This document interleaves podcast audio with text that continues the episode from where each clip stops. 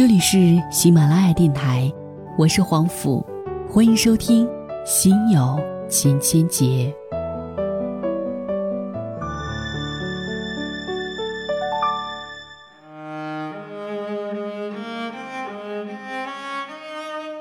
今天为您带来的文章，原文标题叫做《嘴巴那么毒，心里一定很苦吧》。作者：郑经事儿。我有一个女性朋友，三十多岁的年纪，长得也是娴静端庄，只是有一些心直口快。有同学告诉她，自己刚刚离婚，她脱口而出的第一句话是：“我是不会离婚的。”我要跟我的老公过一辈子。后来，她也离婚了，老公在外面有了别人。她见到我们落泪了，恶狠狠地说：“男人啊，没一个好东西。”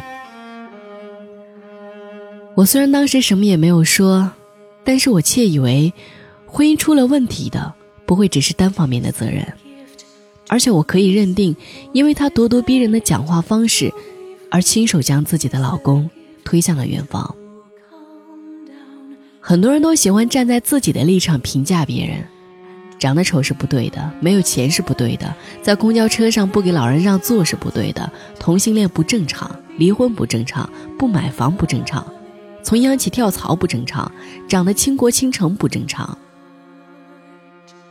以为这个世界惩恶扬善就靠自己，全世界都需要你操心。其实纯属圣人表当的太投入，小心啊！出来混，总是要还的。二零零三年愚人节，张国荣在酒店跳楼自杀，他的粉丝悲痛欲绝，他的爱人唐鹤德，至今没有走出失去我爱的阴影。就是这个被香港媒体称之为眉目如画的男子。他的生前的感情饱受媒体非议，除了被狗仔跟拍等之外，每每和唐鹤德出街必上报纸头条，第二天标题也常常是毫无底线的讥讽和重伤。一九九五年，张国荣的保时捷和一辆一周刊的丰田采访车相撞，彼时唐鹤德就坐在张国荣的车中。第二天，一条劲爆的消息传遍了香港岛。张国荣同性恋好友大曝光，媒体还模仿张国荣的语气写道：“他们冤枉我搞同性恋。”这场车祸无人伤亡，却在张国荣心里留下了巨大的阴影。张国荣忧郁症的加重和闪光灯的追逐、舆论的捕捉有极大的关系。他逝去后，各种纪念形式又如火如荼的开展，又是报章头条。有些人将你亲手埋葬，却用来主持你的所有悼念，难道不觉得很恶心吗？而且据说从此之后，每年都会有半仙说张国荣会在某某时刻在某某地点复活，而且真的会有记者去那个地方蹲守。如果当年的香港记者多在舆论上制造一点尊重和理解，少一些恶毒和重伤。也许歌迷们还能听到张国荣的真声，而不是苦苦期盼他复活。在这点上，媒体欠张生一个道歉。可是，即便他还活着，也未必会原谅吧。不要评价一个人的出身，因为这无法改变；不要评价一个人的遭遇，因为你不知道他的故事；不要评价一个人的感情。除非你参与了他的人生，与其关注一个人的未来，不如是踏踏实实的做好自己。西西里的美丽传说当中，莫妮卡·贝鲁奇的丈夫死在了战场上，而她作为一个美艳的寡妇，失去了男人的保护，也没有任何经济来源，她于是只有通过出卖身体来换面包吃。在那个战争年代，人都是很矛盾的。男人都想得到她，却纷纷假装厌弃她；女人都想成为她，却都想扑上去摧毁她，在背后毁灭她。其实她没有什么过错，她最大的过错，就是生得太过美丽。可是对于那些在极端战争条件下被压抑的人来讲，美也可以是罪过的。那些造谣的妇女强迫他出卖身体的邮差，在众目睽睽下审判他的居民，比他高贵和纯洁到哪里去了吗？并没有。谩骂和羞辱可以摧毁一个人吗？是的。然而，比起这暴力更可怕的，是让我们看到施暴者更显示扭曲和压抑的灵魂。圣经上有这样一则故事。文士和法利赛人带了一个行淫的妇女来见耶稣，问是否该用石头打死。耶稣弯着腰用指头在地上画字，他们还是不住地问他。耶稣直起腰回答：“你们中间谁是没有罪的，谁就可以先拿石头打他。”众人惶恐，纷纷退去。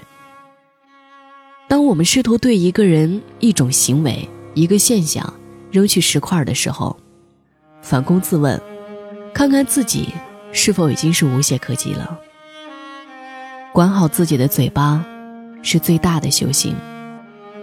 最后奉劝各位小主，少造口业，多加羞耻。至于那些喜欢说长道短，还在执迷不悟的人，只能说，日子还长，走着瞧吧。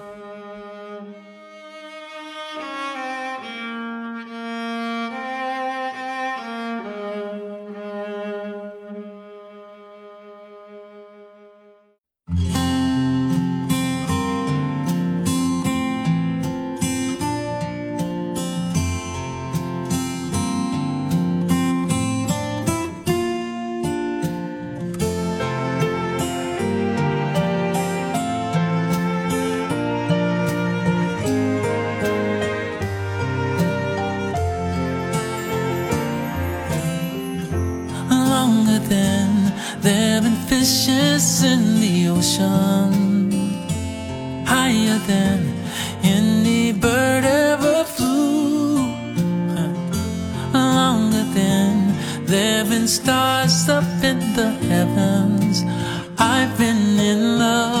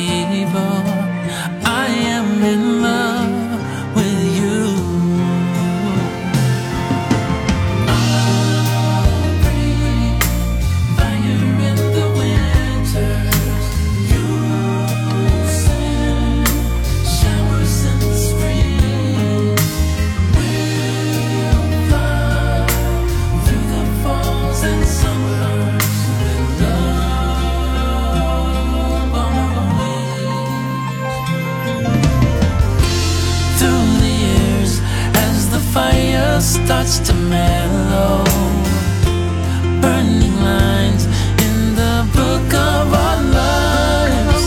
The binding and the pages start to yellow.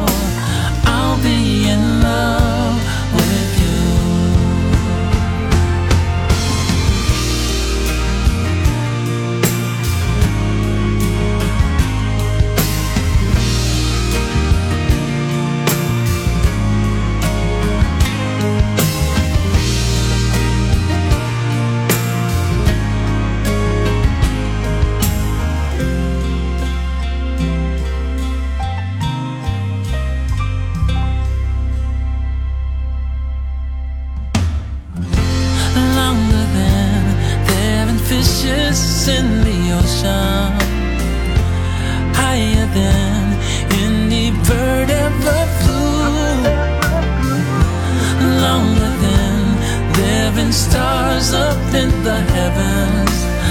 I am in love with you. Oh. I am in love.